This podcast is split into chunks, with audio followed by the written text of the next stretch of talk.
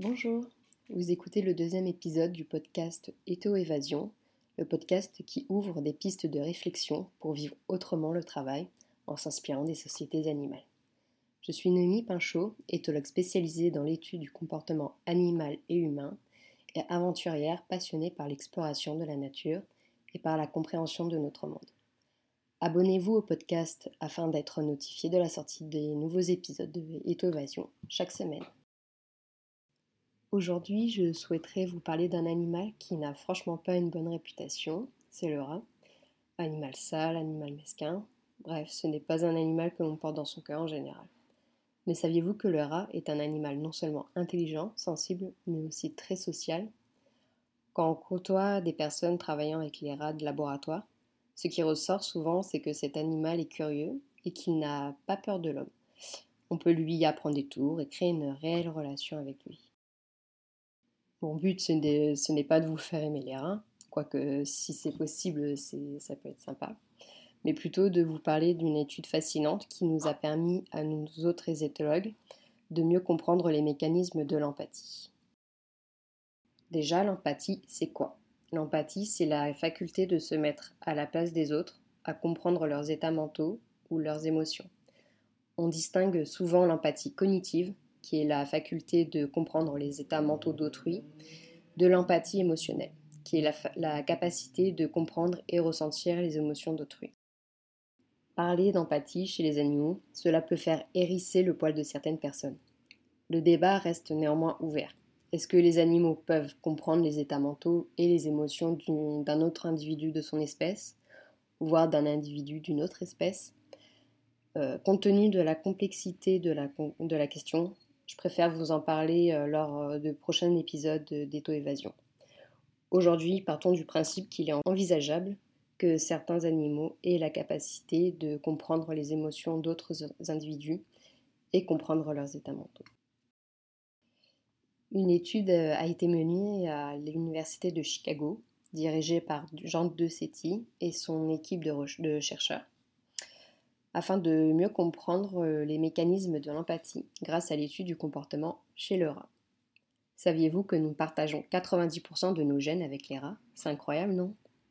Alors, l'étude que je vais vous présenter est simple. Il y a une cage avec dedans deux rats, un rat en liberté, un autre emprisonné dans un tube.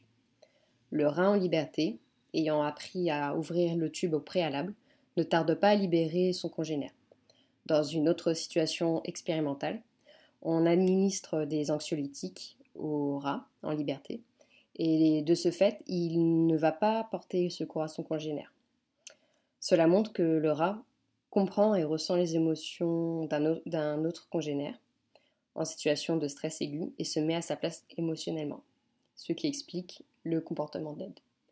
Le rat comprend que le fait d'être coincé dans un tube est stressant et il prend la décision de mettre fin à ce calvaire.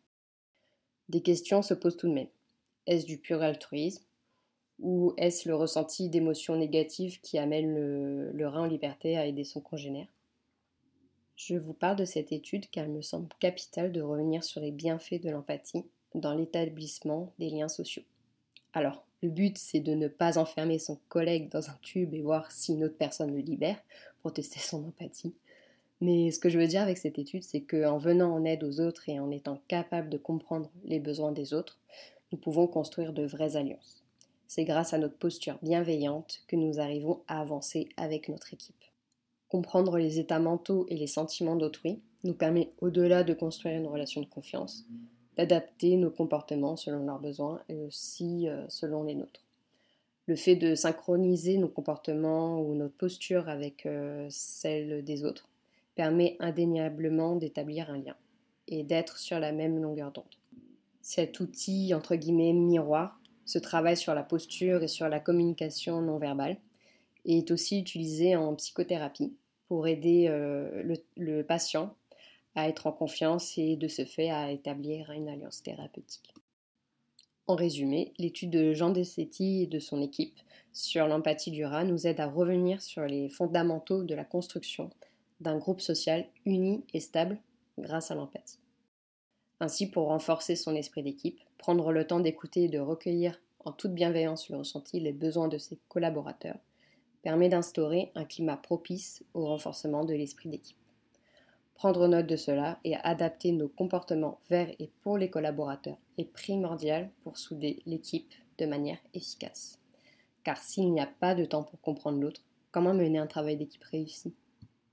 Dans le prochain épisode d'Eto-Évasion, je vous propose que l'on parle du comportement de la chauve-souris et pourquoi cela peut nous intéresser dans le monde du travail. Ces bestioles sont vraiment fascinantes. On continue sur la lancée des animaux qui n'ont franchement pas la bonne réputation, mais je vous donne rendez-vous la semaine prochaine pour vous faire découvrir l'incroyable altruisme de la chauve-souris en lien avec ce que, je vous ai raconté aujourd'hui. Je vous invite à laisser vos avis et vos commentaires pour lesquels je me ferai un plaisir de répondre.